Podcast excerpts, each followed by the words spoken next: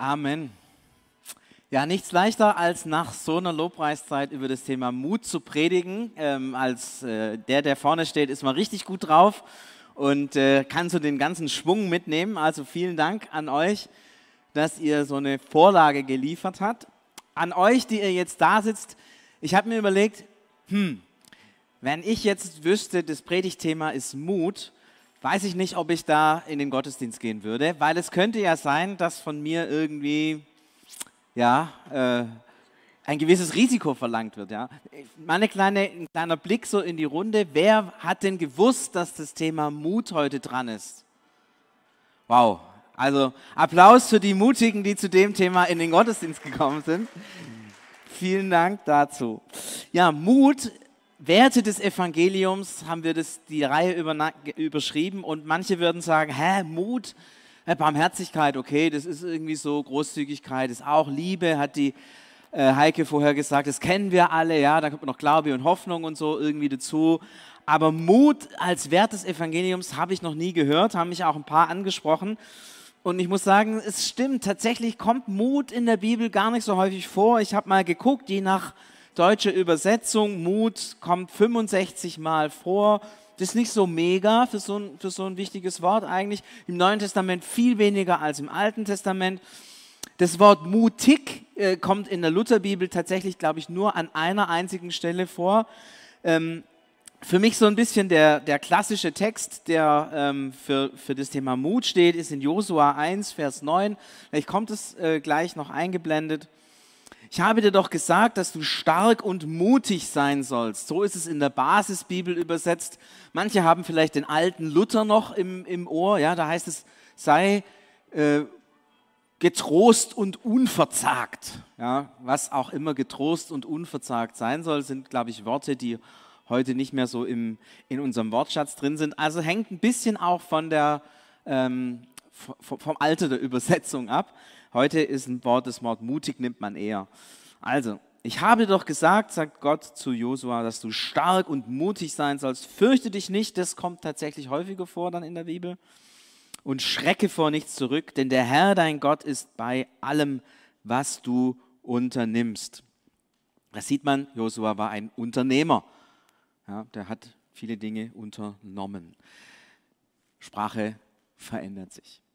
Also mutig, so mega in der Bibel nicht, kommt an ein paar Stellen vor, aber ähm, könnte durchaus mehr sein. Allerdings, wenn wir jetzt mal nach Mutgeschichten fragen, wow, da geht es richtig ab. Ich meine, gut, Adam und Eva, die haben sich versteckt, das war keine so Mutgeschichte, aber von da an gibt es eigentlich fast nur noch Mutgeschichten. Ja? David, ja, der diesen, diesen Baum von Philister äh, mit einer Steinschleuder besiegt. Jeremia, der den Mut hat, den Königen entgegenzutreten.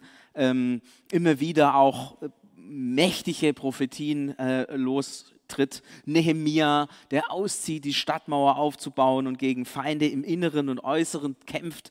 Aber wenn wir bei der Männerriege sind, kommen wir auch zu den mutigen Frauen. Äh, Rahab, die Hure in Jericho, die den Mut hat, auf diesen Gott zu setzen, den sie gar nicht kennt. Ja?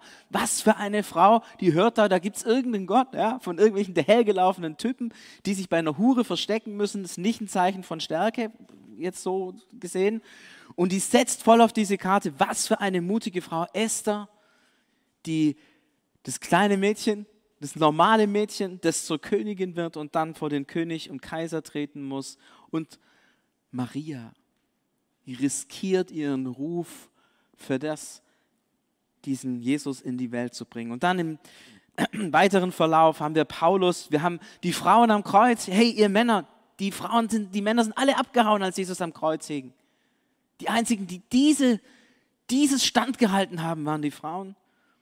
Oder die Lydia, die den Mut hatte, diesen diesen Paulus aufzunehmen als alleinstehende Frau in der damaligen Zeit, einen jüdischen Mann aufzunehmen, Skandal im Quadrat. Was für eine mutige Frau. Und zum Schluss Jesus Christus. Der Herr der Welt wird ein, was hätte ich gesagt, Schreisack, ein kleines Kind, das nicht mal kontrollieren kann, wann es in die Hose geht und wann nicht. Das ist krass, oder? Was für ein Risiko. Was für ein Risiko. Und das Dumme ist, er wusste sogar, dass es schlecht ausgeht. Er wusste, dass sie ihn ans Kreuz nageln und dass er die schlimmste Strafe, die Menschen je erdacht haben, erdulden muss. Was für ein Mut. Was für ein Mut. Was für ein Mut, in diese zwölf Jünger zu setzen, die so viel Mist gemacht haben und so oft gescheitert sind. Was für ein Mut, diese Botschaft vom Reich Gottes auszusprechen und dann Gleichnis vom verlorenen Sohn, ihr kennt es, das endet am Schluss, als es um den älteren Bruder geht, ganz offen. Jesus riskiert, dass seine Botschaft abgelehnt wird. Gott riskiert Ablehnung. Wie oft riskierst du Ablehnung? Nee, nee, nee, nee, wollen wir lieber nicht. Gott riskiert Ablehnung. Also ihr merkt, wenn wir über Mut reden, dann müssen wir über Jesus reden, weil er wahrscheinlich der mutigste Mensch war, der jemals gelebt hat. Und ihr merkt gleich, wow, auch wenn das Wort nicht so vorkommt, die Bibel ist ein Mutbuch. Eigentlich, von vorne bis hinten, überall. Welche Person ihr auch immer anschaut ähm, und von welcher Person auch immer berichtet wird, es, ist, es geht um Mut. Und dann könnte man sagen, okay, Bibel, das waren alles mutige Leute, danach ging es anders los. Nein, schaut mal in die Kirchengeschichte. Die Märtyrer, damals und heute. Wie, wie ist das? Wir, wir leben in einer Welt, ja, wenn jemand zu uns sagt, Christen sind blöd, dann fühlen wir uns angegriffen und beleidigt und fühlen uns nicht gut. Aber was, was ist das? Das ist doch nichts. Stellt euch mal vor, ihr würdet in Nordkorea leben. Oder in anderen, vielen, vielen anderen Ländern, arabischen Ländern. Was für eine Mutgeschichte an vielen Stellen der Welt, dass es Christen gibt, die zu ihrem Glauben stehen. Was für eine Mutgeschichte über die Jahrhunderte, dass Christen im Gesundheitswesen geblieben sind. Das war der Grund, warum in dem römischen Reich nach und nach dieses römische Reich christlich geworden ist, weil die Leute gesehen haben, die Christen haben Mut. Wenn Krankheiten und Seuchen über die Stadt hereinbrechen, die Heiden sind gegangen und haben ihre Familie zurückgelassen. Die Christen sind geblieben und haben die zurückgelassenen Heidenkinder gepflegt, weil die Eltern davongelaufen sind. Wow, was für eine Mutgeschichte. Bis heute, wie viele Christen stehen weltweit hier an erster Reihe? Und Christen waren immer un, unbequeme Bürger. Der Bischof Ambrosius, der hat den Kaiser damals, den Kaiser des römischen Reiches, exkommuniziert. Das ist ein Risiko, da kannst du schnell einfach mal 20, 30 Zentimeter an Länge verlieren, wenn du solche Sachen machst. Aber der hat es gemacht. Und bis heute gibt es immer wieder unbequeme Bürger, die im Namen von Jesus auftreten und Position beziehen. Martin Luther King, Nächstes großes Beispiel. Aber es gibt nicht nur diese großen, es gibt diese vielen kleinen, die Stellung beziehen. Dietrich Bonhoeffer und andere. Man kommt, man kommt gar nicht rum, Namen aufzuzählen. Das heißt, die Kirchengeschichte ist genauso eine Mutgeschichte. Durch die Jahrhunderte, Jahrtausende hindurch eine Mutgeschichte. Und wir merken, das ist kein Zufall, dieser Mut gehört zum Evangelium irgendwie hinzu. Bevor ich da genauer darauf eingehe, noch ein kleiner Zwischenschritt, ähm, was Mut nicht ist. Mut ist nicht die Abwesenheit von Furcht. Glaubt nicht, die alle, von denen wir jetzt gehört haben, hätten keine Angst gehabt. Glaubt nicht, die hätten die Hosen voll gehabt. Glaubt nicht, die, die haben gesagt, ach, ist doch schön, mal ein bisschen Risiko im Leben, ja, äh, ist doch klasse, mein Leben mal zu riskieren für irgendeine Sache. Nein, die hatten alle Angst, richtig Angst. Und die haben sicherlich nachts nicht einfach so geschlafen wie ein Baby, alles wunderbar. Die hatten alle Angst. Aber sie hatten einen Punkt, wo sie gesagt haben, es ist egal. Wenn meine Angst ändert nichts an der Situation. Ich gehe da trotzdem durch. Und das Zweite ist, es gibt, ja, es gibt auf der anderen Seite ja Menschen, die haben nie Angst. Ja, so Abenteuermenschen, die dann irgendwie nachts im Winter die Eiger Nordwand hochklettern oder so. Ja, solche Menschen gibt es ja. Ähm, vielleicht, vielleicht müsste man sagen, müssten die den Mut haben, mal nichts zu machen. Weil die leben ja von dem Adrenalinkick sozusagen, der immer strömt. Und dann wäre es ja mal richtig mutig, das Adrenalin mal zu reduzieren, um mal zu gucken, was passiert eigentlich dann mit mir. Und bin ich überhaupt noch etwas wert, wenn ich gerade mal nichts mache? Ja? Also kommt so ein bisschen drauf an, was für ein Typ du bist, ähm, aber du brauchst dir keine, nicht denken, Mut ist, ähm, alles ist immer gut und es ist immer easy. Und für alle, die immer so leicht mit dem Mut sind, überlegt euch mal, ob es vielleicht nicht mutig wäre, mal nichts zu machen und still zu sein. Der Paulus zum Beispiel, als er zum Glauben gekommen ist, war ja ziemlich spektakulär. Erst mal ein paar Jahre nichts gemacht. Auch eine gute Übung, um richtig mutig zu werden.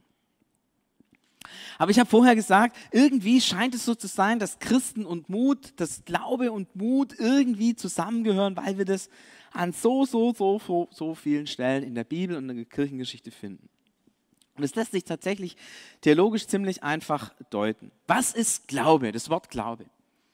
Im Grunde hat es zwei 50-50 Bedeutungen, also 50 Prozent, 50 Prozent. Stellt euch hier eine Waage mal vor, ja, 50 Prozent bedeutet das Wort Glaube Inhalte. Glaubensbekenntnis. Ich glaube an Jesus Christus, ich glaube an den Vater, an den Heiligen Geist und so weiter. 50 Prozent von dem, was Glaube bedeutet, sind Inhalte. Über die kann man sich streiten, die kann man bekennen, die kann man niederschreiben. Ja, manchen gelingt es in wenigen Sätzen, manche brauchen dazu Bücher. Auf jeden Fall Glaubensinhalte. Das ist 50 Prozent vom Glauben. Die anderen 50 Prozent ungefähr sind etwas Emotionales, nämlich Vertrauen. Vertrauen auf Jesus Christus. Vertrauen, dass er mein Leben hält. Vertrauen, dass ich in seiner Hand geborgen bin. Vertrauen, dass es stimmt, dass mir meine Sünden vergeben sind. Ja? Glaube ist also 50-50 Inhalt und Vertrauen, so diese, diese emotionale Ebene. Und äh, ihr, ihr, merkt, wenn man nur den Inhalte hat, dann wird es langweilig, wird so eine Art Ideologie. Wenn man nur auf das Vertrauen setzt, dann fällt einem irgendwann ja auf, auf wen, auf was, warum. So, dann wird das Vertrauen irgendwie bröselig, weil es keinen kein Anhalt hat, keinen Inhalt hat. Das heißt, Glaube, Wort, das Wort Glaube, die Sache des Glaubens hat zwei etwa gleichgewichtige Teile, Inhalt und Vertrauen. Und wenn wir jetzt mal das Vertrauen noch mal ein bisschen genauer anstehen und fragen, was ist eigentlich Vertrauen, dann ist Vertrauen eine Mischung etwa 50-50 aus Beziehung und Mut. Beziehung, da ist jemand, den mag ich, der ist für mich da, der sagt, er passt auf mich auf und ich, ich, ich hänge mich bei dem ein, ich, ich, ich liebe diese Person. Und auf der anderen Seite ist Vertrauen aber auch Mut. Ja? Wenn ich sie nämlich nur liebe, ist es kein Vertrauen. Weil Vertrauen setzt ja voraus, dass man auf etwas traut. Das heißt, Vertrauen ist eine Mischung, irgendwie, so 50-50, aus Beziehung, Liebe und Mut. Denn nur wenn man mutig ist, etwas in der Beziehung riskiert, kann Vertrauen entstehen. wenn man das so will, sind damit 25 Prozent des Glaubens Mut. Ja, ich weiß, es ist ein bisschen mathematisch gedacht und so, aber das führt uns vor Augen, hey, dieses Ding, was wir in unserem Herzen tragen, was wir Glauben nennen, besteht zu einem ziemlich großen Teil aus Mut. Und auf einmal wird uns klar, aha, oh, okay, Werte des Evangeliums. Jo, da sind wir dabei. Definitiv. Glaube und Mut gehören zusammen. Ja, ein Großteil des Glaubens ist eigentlich Mut. Deswegen, wenn man sagt, ich glaube an Jesus Christus, bedenkt mal, wie viel Mut da dabei ist. Oder zumindest dabei sein sollte. Was macht der Glaube? Ich möchte euch in vier Dimensionen, äh, was was macht Mut? Ähm, ich möchte euch in vier Dimensionen mit hineinnehmen. Zunächst mal die ganz persönliche Dimension. Ich glaube, habe ich vorher ja gesagt, Mut ist ein großer Anteil vom Glauben. Das heißt, unser Glaube wird dynamisiert durch Mut. Kleines Beispiel. Ähm, wir, wir sitzen zusammen für einen Missionseinsatz und ich bin der äh, habe die Leute irgendwie gepredigt, so und so sollt ihr das machen und so. Und dann sitzt man da zusammen und dann, dann gehen, gehen Leute raus und da, da merkt man, die einen, die gehen, die gehen raus, die sind mutig, die gehen auf Leute zu und andere tun sich damit schwer. Ich, ich merke, ich tue mich damit auch immer wieder mal schwer, ganz ehrlich. Und da, da merke ich so eine Diskrepanz. Da ist mein Glaube, der ja Mut beinhaltet, fast so ein bisschen zu einer Ideologie geworden, weil der Mut fehlt. Ja, das ist was hier für den Kopf, denkerisch, ja, ich weiß ja, was richtig ist und so. Aber, aber das ist ja eine Ideologie, oder? Ich weiß ja, was richtig ist. Aber in dem Moment, wo ich etwas tue, in dem Moment, wo, wo ich auf andere Leute zugehe, in dem Moment, wo ich etwas riskiere, da das switcht etwas. Und manchmal merkt man das, wenn man mit anderen Leuten zusammen ist, dann sind die auf einmal mutig, im Beten zum Beispiel oder im Bekennen. Und man selber merkt, oh, oh, oh. Kennt ihr die, solche Situationen? Oh, oh, oh. Kann ich das glauben? Bin ich so mutig?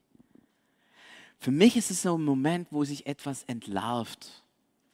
Da entlarvt sich, dass mein Glaube an manchen Stellen zu einer Ideologie geworden ist und kein lebendiger Glaube mehr ist.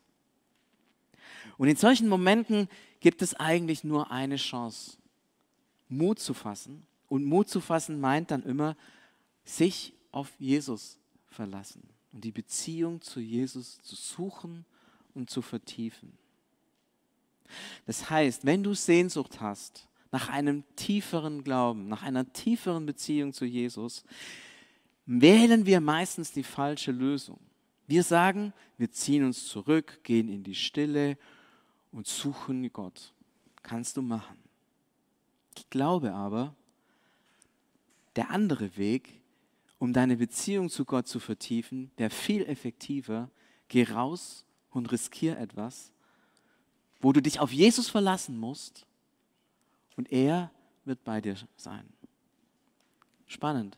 Gerade andersrum. Beziehung zu Jesus vertiefen. Nicht im nach innen gehen, sondern im nach außen gehen. Also Glaube, äh, Mut hilft uns, Glauben zu vertiefen. Das nächste, Mut stärkt unsere Gemeinschaft als Geschwister, als Christen untereinander. In dem Moment, wo wir mutig sind, beten wir füreinander. Ja, wenn jemand sagt, ich gehe das Risiko ein, das und das zu machen, da beten wir dafür. Da sagen wir, ja, da stellen wir uns dahinter und wir beten für dich und wir stehen an deiner Seite. Und auf einmal entsteht eine Verbindung und Miteinander. Wir haben als CVM vor den Sommerferien für die Freizeit und die Freizeitmitarbeiter gebetet. Und es war so eine coole Gebetszeit, weil alle wussten, die Freizeiten, die sind so blöd, ja, dieses Corona-Ding und, und die Freizeitleiter gehen so ein Risiko ein und wir standen zusammen und haben gebetet. So eine richtige Gemeinschaft. Und ich habe mir gedacht, eigentlich, also jetzt menschlich gesprochen, müsste jedes Jahr Corona sein. Wir würden viel mehr beten für die Freizeiten und für die Freizeitmitarbeiter. Also bitte nicht, nicht ernst nehmen jetzt, ja. Aber dadurch, dass die Herausforderung groß war, sind wir mehr zusammengestanden und haben füreinander gebetet und wir waren näher beieinander und wir waren mehr füreinander im Kämpfen. Und ich dachte mir, wow, wie wäre denn das, wenn wir mutiger wären, dann wären wir viel mehr beieinander und würden miteinander kämpfen und füreinander kämpfen, würden miteinander leiden. Wenn jemand kommt und sagt, es ist nicht geklappt, hat nicht geklappt. Ich habe Niederlage erlitten. Dann würden wir sagen, Schande. Komm, lass uns zusammenstehen, nimm einen Arm, gucken, ob drüben noch von den Süßigkeiten auf dem Tablett noch ein bisschen was da ist. Iss mal, äh, trink miteinander einen Kaffee. Wenn es ganz schlimm ist, wir heulen miteinander, trauern miteinander, klagen miteinander, sagen Gott, warum hast du nicht? Tragen miteinander die Niederlagen. Was bringt uns das zusammen? Merkt ihr, es geht gar nicht um Erfolg beim Mut. Es geht nicht nur um Erfolg. Wer, wer, was, wer was riskiert, der wird auch mal scheitern, der wird daneben liegen, es wird grandios schief gehen. Und dann, dann sind wir als Geschwister da und tragen einander in den Niederlagen und wir feiern Gottes Siege. Wir feiern, dass es auf den Freizeiten keinen einzigen Corona-Fall gab. Wir feiern, dass, dass in den Niederlanden Hochinzidenzgebiet war und eine Woche bevor die Freizeit, die Jugendfreizeit in die Niederlande losgefahren ist, das Hochinzidenzgebiet weg war und die Zahlen so waren, dass man sagen konnte, man kann da rein und raus und es gibt keine Quarantäne und so. Wir feiern das. Wir feiern, dass Gott Wunder tut. Wir feiern, wie viele Menschen beim Alpha-Kurs zum Glauben gekommen sind. Wir feiern das, was in der Jugendfreizeit 25 Jungs gesagt haben, ich möchte, dass Jesus mein bester Freund ist. Wir feiern diese Siege grandios. Mega cool. Merkt ihr, das stärkt unsere Gemeinschaft. Aber wenn wir nicht mutig sind, wie jeder nur vor sich hin macht, da gibt es nichts zu weinen und es gibt nichts zu feiern. Und dann hocken wir halt da und machen miteinander Gottesdienst und ein bisschen Lobpreis und gehen wieder auseinander. Aber Jesus sagt, wir sollen mit den, Paulus schreibt es, wir sollen mit den Menschen uns freuen, die fröhlich sind und mit denen weinen, die traurig sind. Das hat was mit Mut zu tun. Aber Mut ist nicht nur eine Sache jetzt, ja, es stärkt meinen Glauben, es stärkt die Gemeinschaft, es bringt Mut, bringt das Reich Gottes voran. Kleine Umfrage kurz zum Wachwerden. Wer hätte denn gerne, dass das Reich Gottes sich ausbreitet? Mal, mal kurz Hand hoch. Ist eine knappe Mehrheit, ja? Eine knappe Mehrheit. Beten wir übrigens ja jedes Mal im Vater Unser, ja? Dein Reich komme, dein Wille geschehe. Wir beten da immer dafür. Ähm, und äh, manchmal ist es ja so, dass Gott sagt, okay, wenn du dafür betest, die Frage ist, was ist denn dein Teil da dabei, dass das Gebet, das du betest, auch wirklich wahr wird, ja? Also Mut bringt das Reich Gottes voran. Ähm, Jesus. Stellt euch vor, Jesus hätte den Mut nicht gehabt, Mensch zu werden. Da wäre das mit dem Reich Gottes ziemlich blöd gewesen. Ja? Da würde das immer noch irgendwo im Himmel hängen. Jesus hätte den Mut nicht gehabt zu sterben, ans Kreuz zu gehen. Das ist ja ziemlich blöd gewesen, weil dann wäre er nicht auferstanden und dann hätten wir alle noch unsere Schuld an der Backe. Das Reich Gottes ist gegründet in Mut. Und stell mal so die These auf, jede Ausbreitung des Reiches ist mit dem Mut einzelner Personen verbunden. Jede Ausbreitung des Reiches ist mit dem Mut einzelner Personen verbunden. Wenn wir im Neuen Testament ja mal anfangen, Petrus, Paulus und so die ganzen Jungs und Mädels, die da mitgewirkt haben am Anfang. Aber jetzt denkt mal auch an den OA. Wo ist denn jemand dazugekommen? Wo ist jemand zum Glauben gekommen? An den CVM. Wo ist jemand dazugekommen? Wo ist jemand zum Glauben gekommen? Letzten Sonntag hier die Kim sagt, jemand hat mich zur Alpha eingeladen. Und dann war Domino Day. Dann ist sie zum Glauben gekommen, jetzt rennt sie in Berlin rum und lädt Leute zur Alpha und zum Glauben ein. Krass. Aber am Anfang eines jeden Schrittes, wo das Reich Gottes nach vorne kommt, steht eine Person, die in irgendeiner Weise mutig ist.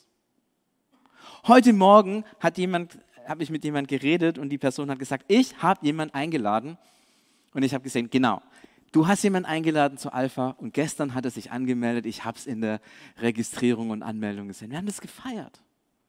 Reich Gottes geht einen nächsten Schritt voran. Wenn du möchtest, dass Reich Gottes sich ausbreitet, das ist jetzt blöd, gell?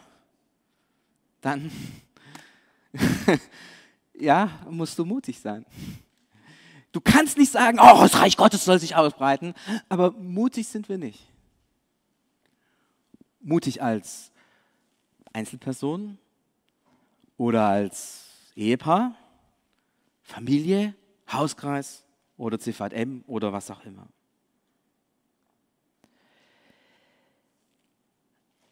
Ich habe was übersprungen.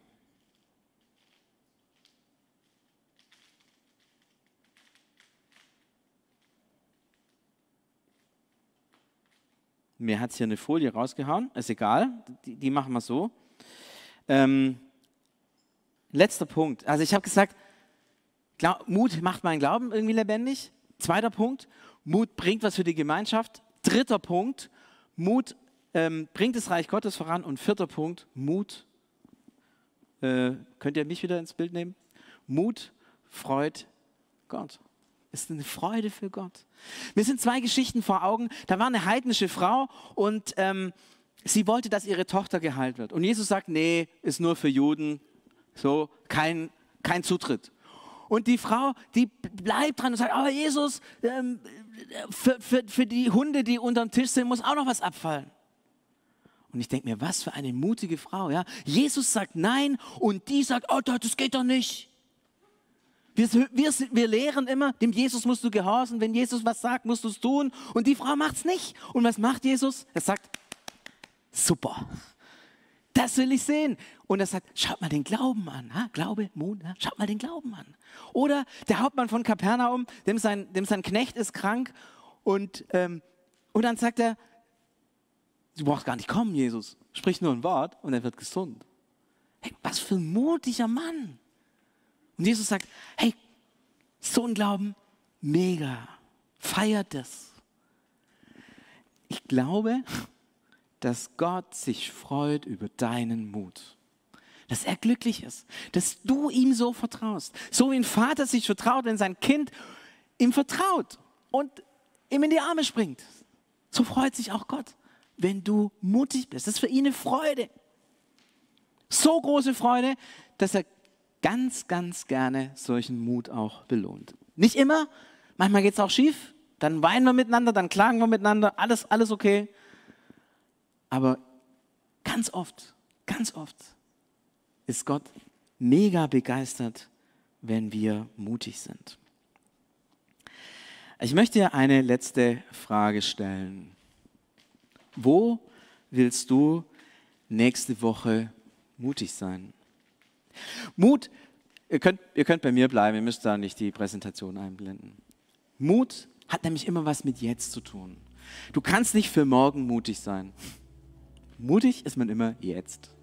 Wenn man sich nämlich zu lange Gedanken macht über das, worüber man mutig sein will, dann verliert man den Mut.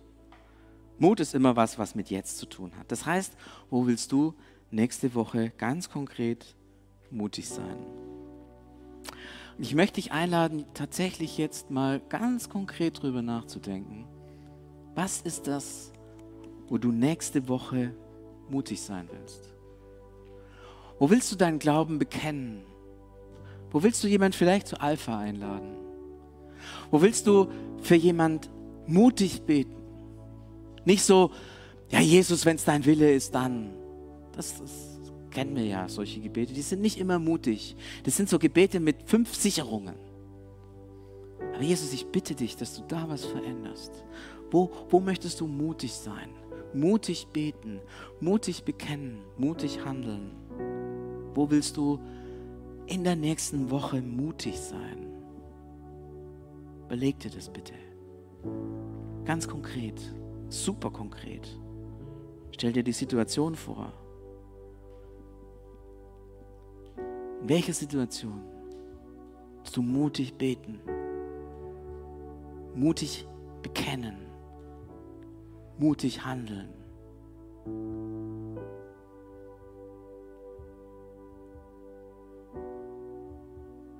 Hast du was vor Augen? Eine Situation? Der nächste Schritt gibt drei Möglichkeiten, die du jetzt machen kannst die wenig, am wenigsten mutige Situation ist, du betest jetzt dafür. Ist deswegen nicht so super mutig, weil es bleibt ja bei dir und niemand erfährt es. Okay, kannst du jetzt machen. Etwas mutiger und besser ist, du wendest dich jetzt irgendjemand zu, ihr habt ja alle die Masken auf, ja, ihr könnt jemand also dezent in die Maske flüstern. Jemand sagen, du, ich habe mir das vorgenommen. In dem Moment, wo man sich nämlich outet, kann ja der nächste Woche nachfragen. Hast du es gemacht? Ja, das wäre sozusagen die zweite Stufe, mutig. Aber die dritte Stufe, wenn du zum Beispiel jemanden zu Alpha einladen willst, weißt du, was dann richtig mutig wäre? Du nimmst dein Handy, gehst auf WhatsApp oder E-Mail und sagst, hey, Franz, ich wollte dich zum Alpha-Kurs einladen. Keine Ahnung, weißt wahrscheinlich nicht, was es ist. Lass uns morgen drüber reden. Aber ich möchte dich gern einladen. Oder, oder, oder. Das heißt, Mach jetzt einfach das, für was du mutig sein willst. Jetzt darfst du während dem Gottesdienst das Handy benutzen. Hammer, oder? Bitte sagt es euren Kindern weiter. Bei uns im Gottesdienst darf man das Handy benutzen.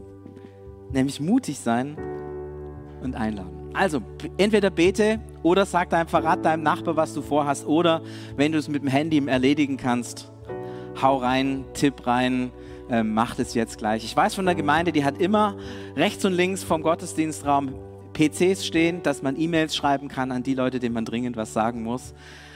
Also seid mutig.